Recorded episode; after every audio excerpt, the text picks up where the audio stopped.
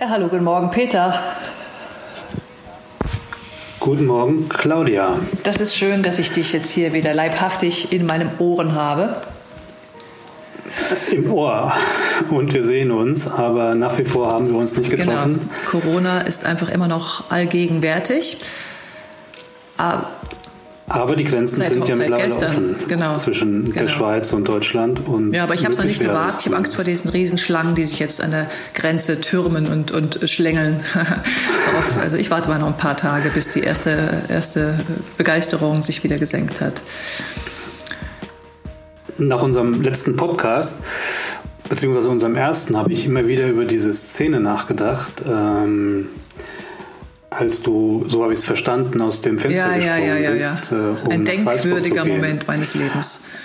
Ein denkwürdiger Moment und, äh, ähm, und ich habe mich gefragt, wie hast du dich da gefühlt in dem Moment? Das also ich, es war der Mut der Verzweiflung. Also ich habe da auch viel drüber nachgedacht im Laufe meines Lebens. Aber ich glaube, dass ich auch sofort bei der ersten beim ersten Anlauf an der Schauspielschule angenommen wurde, das ist ja gar nicht so einfach, da bewerben sich tausend Jugendliche und acht werden genommen, davon vier Frauen, vier Männer. Und ich war einfach wild entschlossen. Ich wollte es mehr als irgendetwas anderes in der Welt. Das war wie eine, wie eine äh, Energie, die, die, die hätte, ich hätte alles getan dafür, wirklich alles. Und eben, und ich durfte nicht, weil wir waren ja in Norddeutschland, der Nähe von Bremen, und die Aufnahmeprüfung war in Salzburg.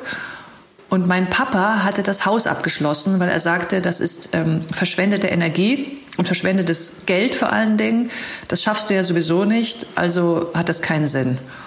Und ich hatte zum Glück ein bisschen Geld gespart und ich wusste auch, wann der Zug abfährt und es war mitten im Winter und es war Schnee und ich musste acht Kilometer mit dem Fahrrad zum nächsten Bahnhof fahren.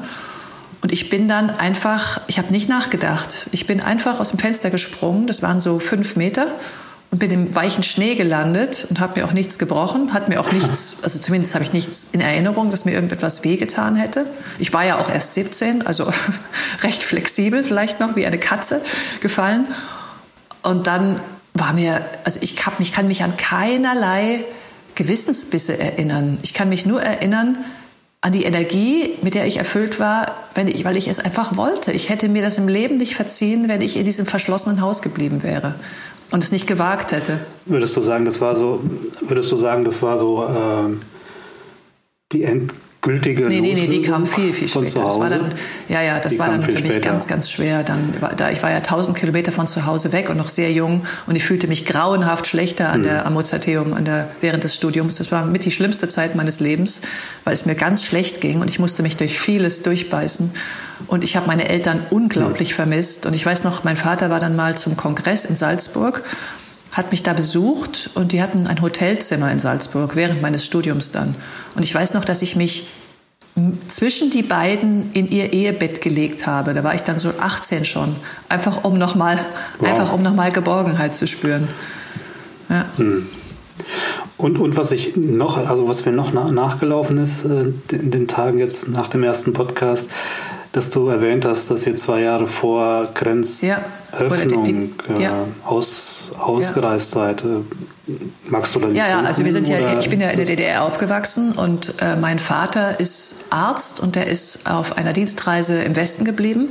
Daraufhin haben wir, also ich, meine Mutter und meine zwei Brüder, einen Antrag auf Familienzusammenführung gestellt und der wurde, wir sind acht und 80 ausgereist. 89 wurde ja die Grenze geöffnet und 89 begann ich auch mein Schauspielstudium in Salzburg. Und ich kann mich gut erinnern an den Moment, als ich da zur Kostümkunde, das weiß ich noch ganz genau, morgens um neun kam und meine Klassenkameraden sagten, die Grenze ist auf. Und ich dachte, die machen einen Witz. Ich habe es einfach nicht geglaubt.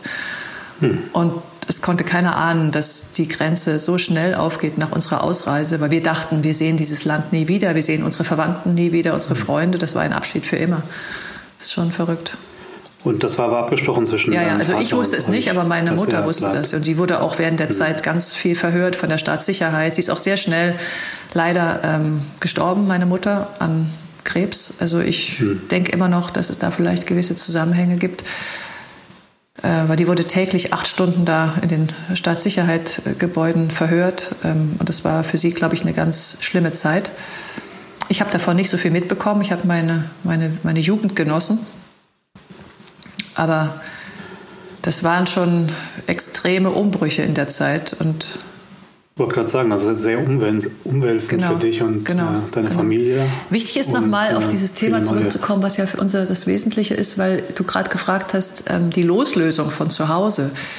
Und ich habe hm. ja schon mal so angedeutet, dass es für mich sehr schwierig ist, von Haus aus mich zu artikulieren. Also es ist schwierig für mich, als Kind war es ganz schwierig, das, was ich innen habe, nach außen zu transportieren. Hm. Und, und das ist etwas, vielleicht wollte ich auch deswegen so unbedingt Schauspielerin werden, weil ich wusste intuitiv, ich muss diese Wand durchbrechen. Ich möchte da sein. Ich möchte der Welt zeigen, wer ich bin. Ich möchte keine Fremde mehr sein. Ich möchte nicht mehr so tun, als ob. Ich möchte echt sein. Und hm. Und es war für mich aber ganz schwierig, dann von zu Hause weg in dieser Schauspielklasse, weil da ging es nur um Authentizität, es ging nur um Persönlichkeit und dass man zeigt, wer man ist und dass man mit dem Material arbeiten kann, was man als Person mitbringt. Und das konnte ich nicht. Ich habe immer nur gelächelt. Ich habe immer nur gelächelt. Ich konnte hm. mich nicht öffnen und ich war immer dann das Opfer von so, von so Gruppendynamiken. Das war wie in dem schlimmsten Selbsterfahrungsgruppen, so stelle ich mir das vor. Es war grauenhaft, es war ganz schlimm. Und ich habe den Weg nicht gefunden, mich zu öffnen, weil ich gar nicht wusste, wer ich bin. Schließlich ist es mir dann gelungen, mit vielen Lehrern, die ich mir dann so nebenher, neben dem Studium noch organisiert habe, konnte ich dann den Durchbruch, äh, das war dann super. Plötzlich ging es nach zwei Jahren, aber das war nicht einfach. Ja.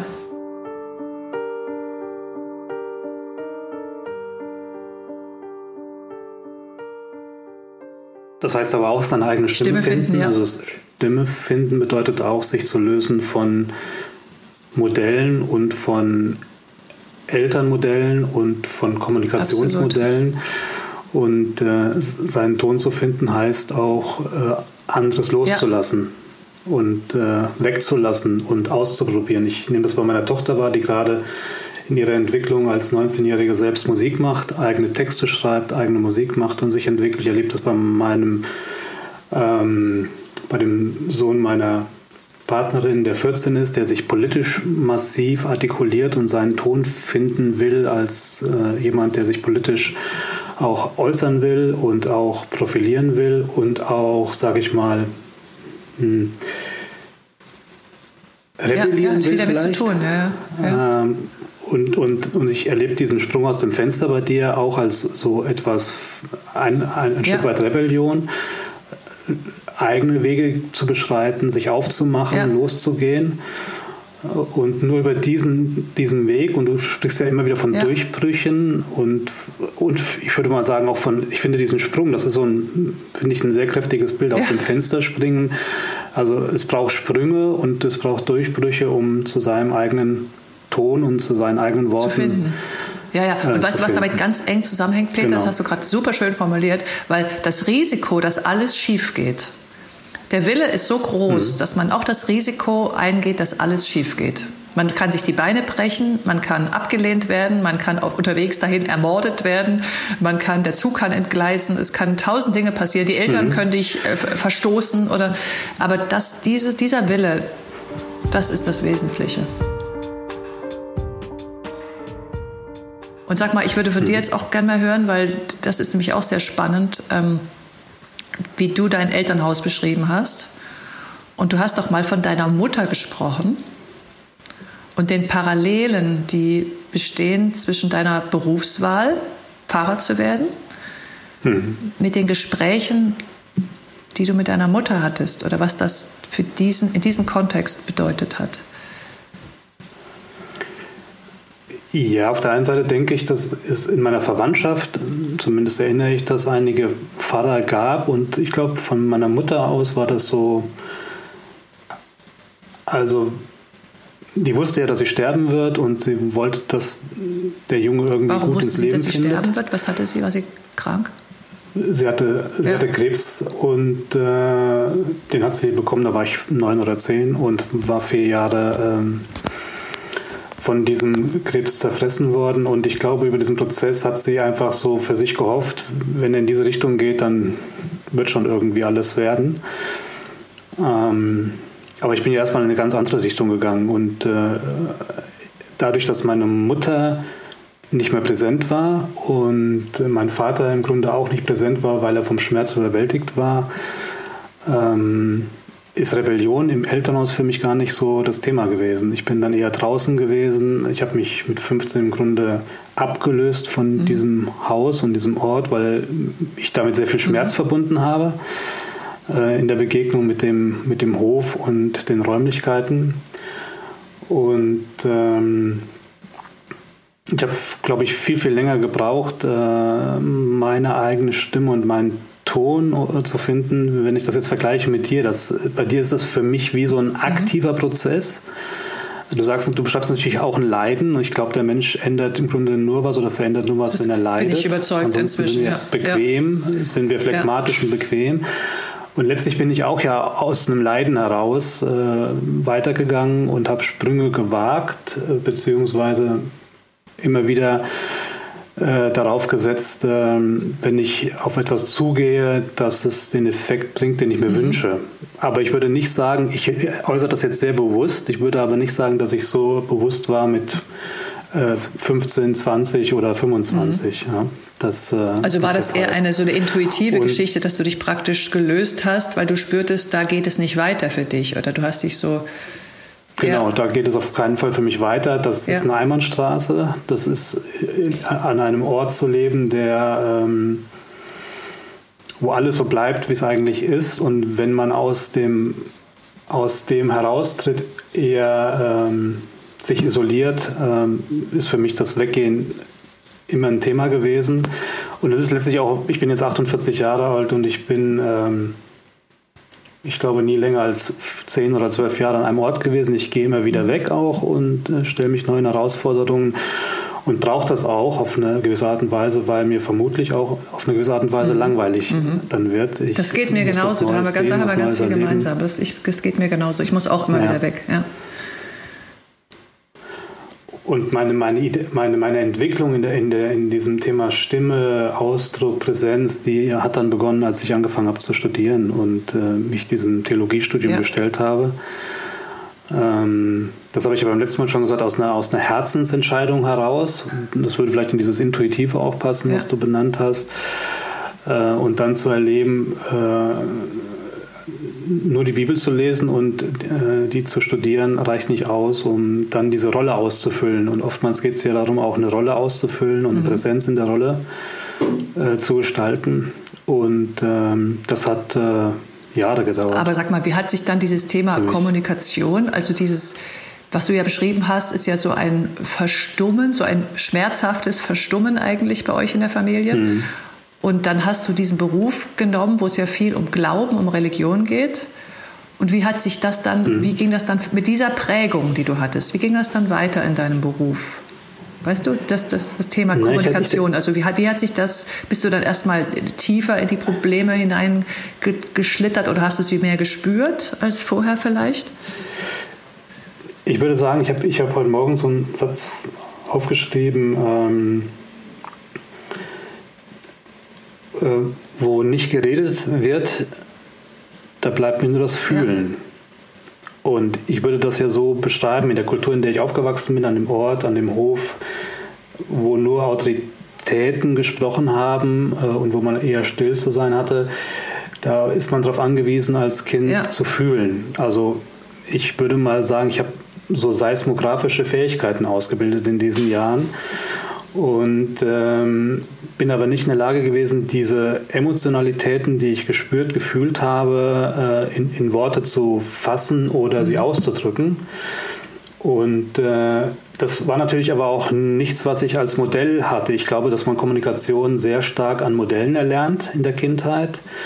Äh, da könnte jetzt jeder Hörer, der uns zuhört, mal hinschauen, welche Modelle sind ihm vorgelebt worden und äh, was ist ihm da begegnet in seiner Kindheit. Das erste Modell, was wir kennenlernen, ist die Kommunikation zwischen dem Vater und der Mutter, dem Ehepaar sozusagen, wie sie miteinander kommunizieren. Und äh, da gab es nicht viel. Also an Vorbildern da gab es nicht viel Dialog für dich. Und ja, ja, an ja, Vorbildern, an Modellen sozusagen. Und ähm, da bin ich auch dann in meiner Partnerschaft, ich habe relativ früh geheiratet, äh, direkt an die Grenzen gestoßen, beziehungsweise wir beide an die Grenzen gestoßen, ähm, dass wir von Anfang an Kommunikationskonflikte hatten und dann haben wir uns auf den Weg gemacht als Paar äh, in Kommunikationsseminare. Und äh, das habe ich ja gesagt beim letzten Podcast, ähm, dass ich ähm, dann auch äh, klinische Seelsorgeausbildung gemacht habe, wo sehr viel Karl Rogers Konzepte äh, publiziert wurden. Und da geht es sehr viel darum, Gefühle zu erkennen, zu benennen mhm. und zuzulassen. Und ich finde diesen Dreischritt, das ist so, die haben meine, meine, erst meine Jahre zwischen 20 und 30 geprägt. Also überhaupt das Gefühl zu erkennen, dem einen Namen zu geben und es dann auch auszudrücken. Ja. Da gibt es ein schönes Wort, da gibt es das ähm, Wort Kongruenz. Das heißt, Genau, Kongruenz genau. von Rogers, aber sag, genau. Aber sag ja, mal und, ganz kurz, dass ich unterbreche, weil, weil ich würd, mich würde interessieren, weißt du, das ist ja so interessant an unseren beiden Berufen. Dieses Pfarrersein ist doch, ist doch auch etwas, wo man sich, wo es darauf hinausläuft, dass man sich vor eine Gruppe von Menschen stellt und etwas erzählt. Ja, es kommt darauf ah, an, welchen Schwerpunkt man, glaube ich, so für sich wählt. Und ich habe eher so diesen seelsorglichen Aspekt ah. für mich gesehen. Und dann bin ich eher der, der empathisch ah, zuhört. Okay. Also du musstest nicht sonntags auf der Kanzel stehen. Das ist dann natürlich äh, eine Konsequenz. Es muss ah. ja beides sein. Ne? Ich, äh, ich, ich wäre zufrieden gewesen mit dem einen Teil, aber auf der Kanzel stehen äh, ähm, ist ähm, ja nochmal eine ganz andere Sache. Und das haben wir natürlich geübt, das haben wir trainiert, das haben wir in unseren Andachten am äh, theologischen Seminar trainiert, in einer kleinen Gruppe, in einem geschützten Raum sozusagen. Und dann später natürlich auch in Jugendkreisen, in äh, Jugendgottesdiensten.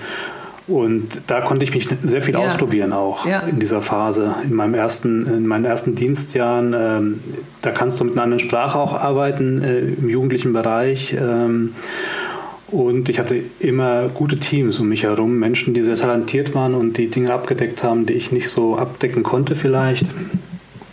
Und äh, da habe ich dann auch das erste Mal, glaube ich, so was wie Selbstwirksamkeit. Was heißt Selbstwirksamkeit? Erlebt. Das ist ja auch Selbstwirksamkeit, dass ich mich selbst in einer Situation als wirksam äh, erfahre äh, und ähm, Begegnung herstellen kann und Also dass das, was du sagst, etwas hervorruft bei den Menschen, die es hören. Ja, hervorruft ja. beim anderen, ja, ihn berührt. Und das ist ja das auch wieder, was wir als Thema letztlich haben, wie wie, äh, wie gelingt uns das, wenn wir vor Menschen sprechen ja. oder mit Menschen in Kontakt sind, äh, eine gewisse Resonanzfähigkeit herzustellen, beziehungsweise eine Begegnung oder einen Dialog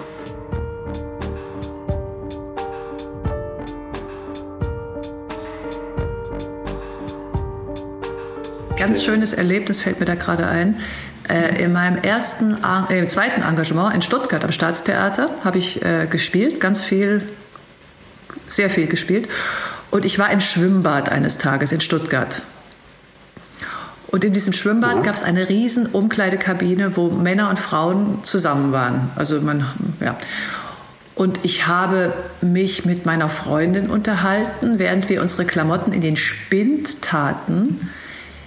Plötzlich drehte sich hinter meinem Rücken ein alter Mann zu mir um, der offensichtlich blind war. Er hatte eine Begleitung dabei, der sah nichts. Und er sagte zu mir, Entschuldigen Sie bitte, aber Ihre Stimme habe ich doch gestern auf der Bühne gehört. Sie haben doch die Sascha im Ivanov gespielt, oder? Das sind doch Sie. Wow. Und, und das, da war ich wirklich platt. Da habe ich, hab ich gesagt, ja, ja, ich sehe nichts, aber ich gehe trotzdem gerne ins Theater und das hat mich wirklich, das war, also das hat mich wirklich umgehauen. Dass sich jemand, der nichts sieht, ja, dass er nur ja. in einem Schwimmbad, wo, wo in so einer Umkleidekabine, jeder hat das schon mal erlebt, so viele Stimmen durcheinander, hm. dass jemand die Stimme, natürlich sind die Blinden wahrscheinlich auch mehr sensibilisiert, aber dass er das gehört hat und zusammengebracht hat mit dem Theaterabend, das hat mich wirklich, wirklich beeindruckt. Ja. Wie gesagt, so, äh, das berührt mich jetzt ja. aber wirklich. Also das freut mich mehr als alles, was ich äh, an Kritiken und an Lob jemals bekommen habe. Das ist für mich gerade das schönste Kompliment, das Sie mir machen können, dass Sie meine Stimme wiedererkennen. Weil Stimme ist ja auch etwas, was eben oft gar nicht so viel erzählt über eine Person, je nachdem, wie man sie benutzt. Also gerade unter Schauspielern, und das gibt es, glaube ich, in allen Berufsgruppen, gibt es so eine Art zu sprechen, die gar nicht so viel mit der Person zu tun hat, sondern eher mit der Rolle, in der man sich sieht. Weißt du, was ich meine? Bei Pfarrern gibt es das ja. auch ganz stark. Also dieser Ton, den Pfarrer drauf haben, ja. ist für mich ein Grund, dieses Pastorale, Pastorale ist für mich ein Grund, dann kann der Inhalt noch so gut sein, ich kann nicht zuhören. Und bei Schauspielern ist es das Gleiche. Wenn die so einen professionellen Ton haben, der nichts Persönliches mehr hat, dann ist das für mich das Schlimmste, was einem als Schauspieler passieren kann. Also mir persönlich. Hm. Deswegen hat mich das so gefreut. Ja. Und fällt dir zu dem, was du gerade erzählt hast, irgendetwas ein, wo du so eine Sternstunde hattest, also wo du so das Gefühl hattest, da passiert jetzt etwas, was so ganz eng. Ja, ich denke, ich denke schon auch, dass ähm, ich würde sagen, dass wir vor allen Dingen Geschichten uns berühren. Also wenn wir Geschichten erzählen oder vor allen Dingen, wenn wir Geschichten von uns selbst auch erzählen, die bringen was zum Klingen beim anderen. Und das habe ich immer wieder erlebt, ähm, dass Menschen auf mich zugekommen sind und eben von einer möglicherweise sehr persönlichen Geschichte, die ich erzählt habe, sehr berührt wurden. Ähm, aber es ist ja auch ein Konzept oder eine Strategie oder ein Modell von Jesus gewesen, äh, der davon gelebt hat, dass er gute Geschichten erzählt hat und so den Menschen äh, begegnet ist und sie berührt hat. Und ich glaube, zu, ähm, zu, zur Präsenz oder zur Ausdruckskraft äh, gehört es einfach auch dazu, dass ich äh, ein Stück weit mich mit meinen Geschichten zeige. Das macht ja. mich sympathisch. Und auch mit meinen Schwächen ja. Äh, ja. zumute. Das schafft Nähe.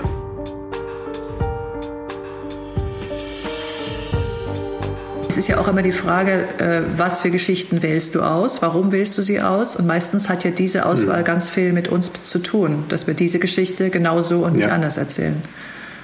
Ja. ja.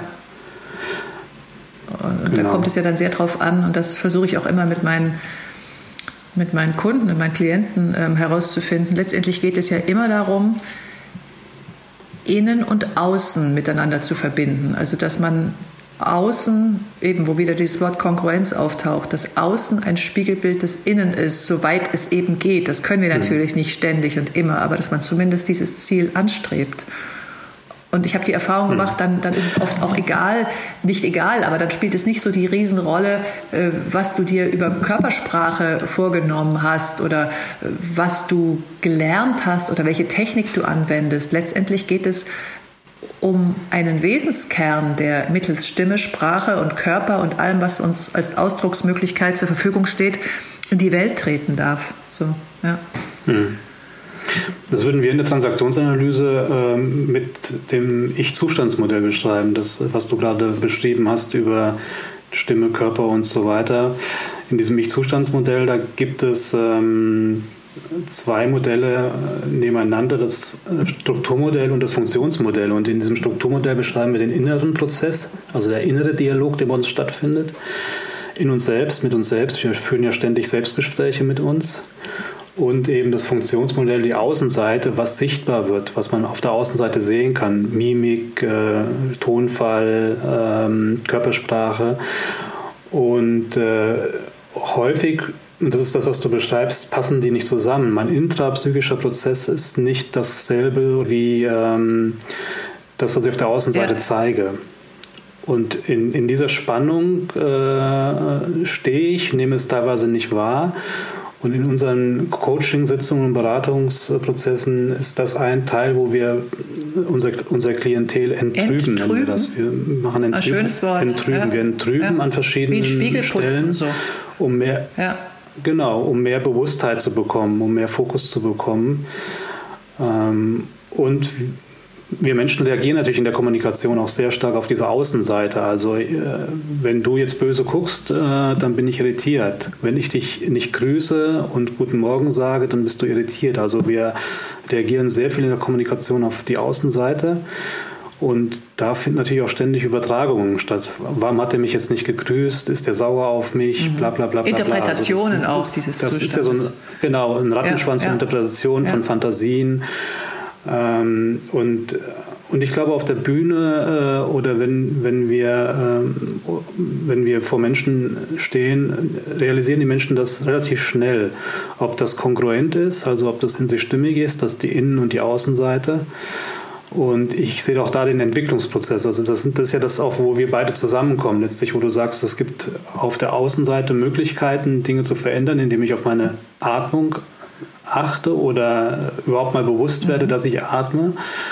Äh, dass mein Körper, je nachdem, wie er sich hält oder wie er steht oder wie er äh, sich platziert, eine Wirkung hat.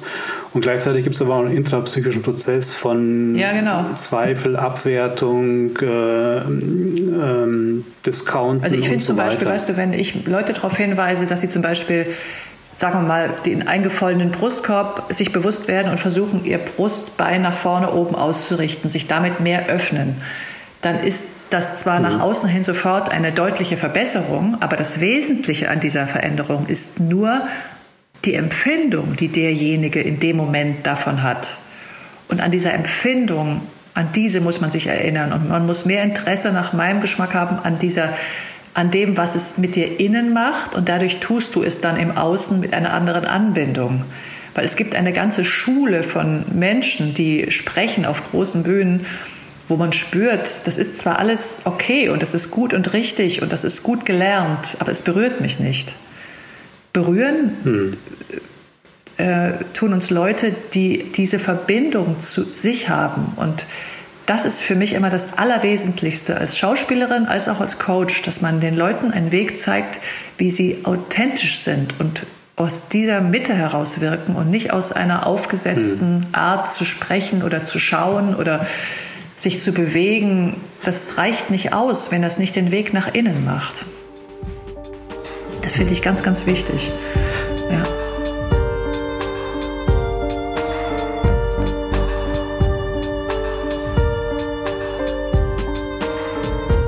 Würdest du denn sagen, dass es bei dir einen Zeitpunkt gab, äh, wo du für dich formulieren konntest oder gefühlt hast, jetzt bin ich auf der ja, Bühne angekommen? Eindeutig. Also es war ein langer Weg. Was, wann, wann war das? Das war meine allererste Premiere. Es ist so eigentlich passend. Meine erste Premiere in Nürnberg am Staatstheater.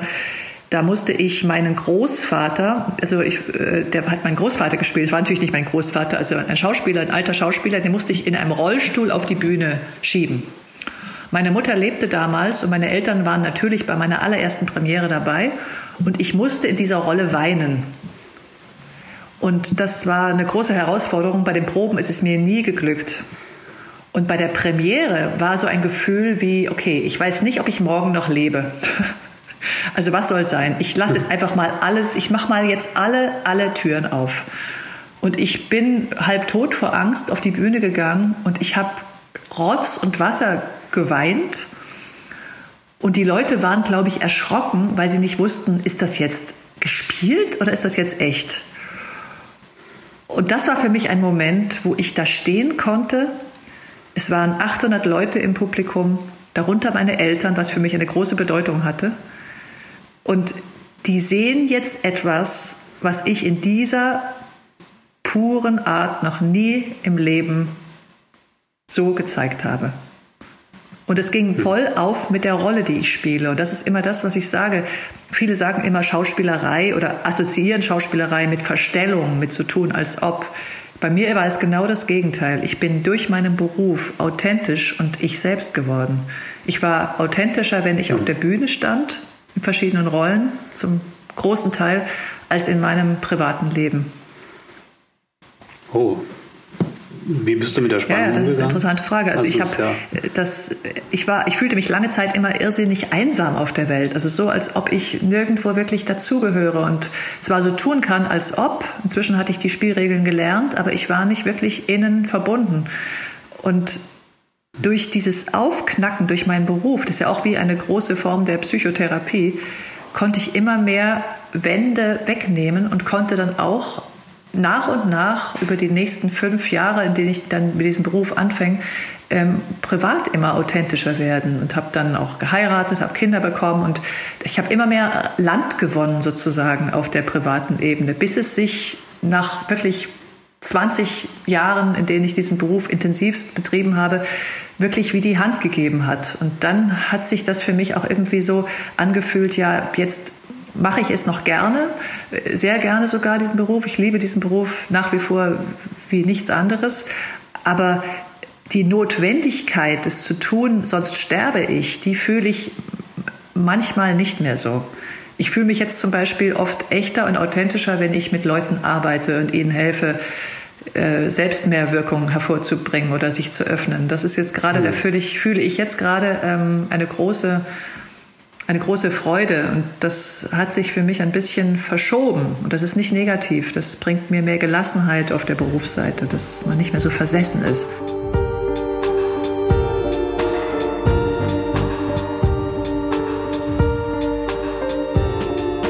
Wie kam es dazu, dass du da nochmal äh, in diese Coaching-Richtung, in die Transaktionsanalyse, wie, wie du bist du dahin geraten sozusagen?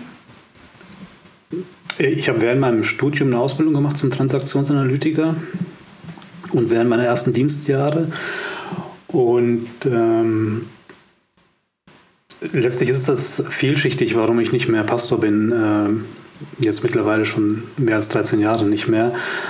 Ähm, aber ich denke, dass ich theologisch mich in eine andere Richtung das? entwickelt habe, ah. liberaler, liberaler das heißt nicht so, nicht so stringent nach einer Dogmatisch. Dogmatisch, ja. nicht, nicht ja. dogmatisch, äh, dass ich vieles auch in Frage gestellt habe, dass ich wahrgenommen habe, dass es auch im Kontext von ähm, Kirche und ähm, Glaube äh, häufig um die Themen Macht, äh, Geld und Sex ja, geht. Interessant. Und Eine wichtige Erkenntnis, würde ich mal sagen. Ja ist mutig, mutig, das zu sagen. Ich äh, hoffe nicht, dass mir jemand jetzt den Kopf abreißt. Also ich denke, die hört. Welt ist so weit, dass sie die Wahrheit ähm, doch mal hören kann. Hören kann. Ja, und äh, das hat dazu geführt, dass ich mich mehr und mehr auf das fokussiert habe, was mir wirklich große ähm, Freude macht, eben mit Menschen eins zu eins oder in kleinen Gruppen zu arbeiten und sie zu unterstützen in ihrer eigenen Entwicklung zu ihrem zu den Aspekten, wo sie gerne hinwollen, beziehungsweise wo sie vielleicht auch Leiden oder Leiden erfahren haben. Ähm, ich habe auch die Wirkung nicht mehr so gesehen. Ich habe vor 400, 500, 600 Menschen äh, gesprochen und ich habe viel Zeit investiert. Ähm, aber das, was dann als Outcome, wenn man das so nennen darf, rauskam, fand ich teilweise sehr frustrierend. Und ich glaube, dass es viel effektiver ist, in kleinen Gruppen mit äh, intimen Prozessen äh, mhm. zu arbeiten. Und das äh, macht mir nach wie vor ähm, sehr viel Spaß. Und in Zeiten von Corona ist das für mich eine große Herausforderung, das nicht tun mhm, zu dürfen. Das wird darauf, ja. zumindest die letzten Monate nicht ja. tun zu dürfen, äh, in diesem Kontakt mit Menschen äh, zu sein und mit ihnen ja, zu arbeiten. Dass du darauf verzichten musst meinst du. Aber sag mal, genau. mich würde mal interessieren, ja. hast du da irgendwelche, manchmal ist es doch so, wenn man zurückschaut, dann hat man irgendwelche Schlüsselmomente. Gibt es da irgendetwas, was du erzählen kannst, was du was für dich so eine Stellung hat? Puh.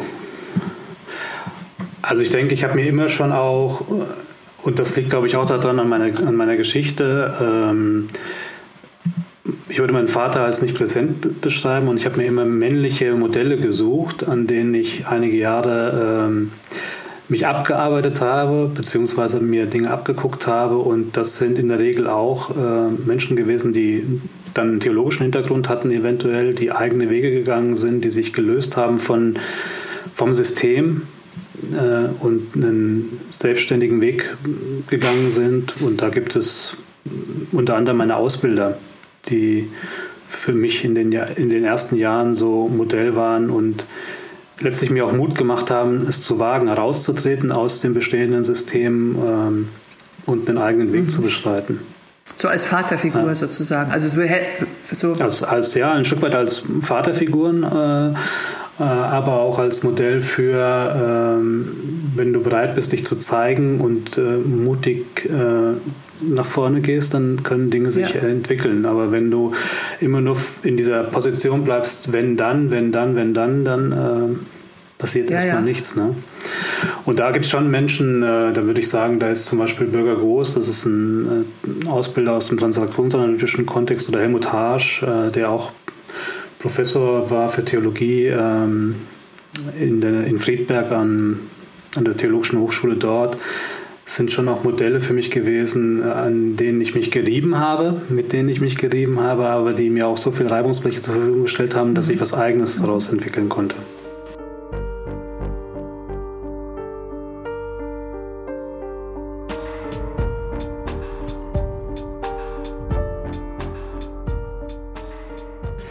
Geht denn unsere Reise weiter? Ja, also ich würde ehrlich gesagt würde ich mich mal, würde ich dich gerne beim, bei der nächsten Folge mal fragen.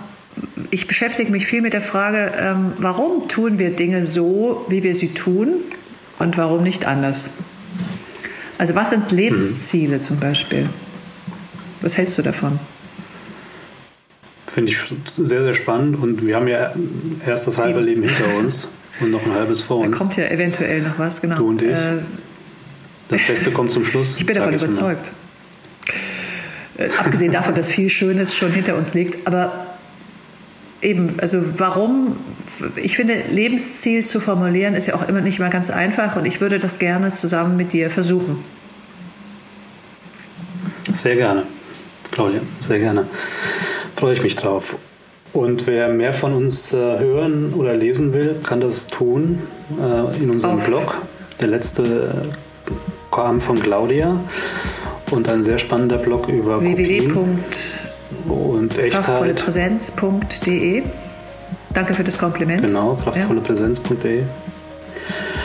Und ein sehr lesenswerter Blog und ähm, wir hören uns in der nächsten Folge, genau, würde ich sagen, ich Claudia, wieder. Und sollten, sollten die ersten fünf abgedreht sein, werden wir uns hoffentlich auch live sehen und weitermachen mit den Podcast ja, direkt und zusammen in einem Raum. möglich sein, ja. Sein. Also Peter, dir auch. Dir eine gute Woche. Sehr bald. Wir hören Tschüss. uns. Ciao. Bis sehr bald. Tschüss.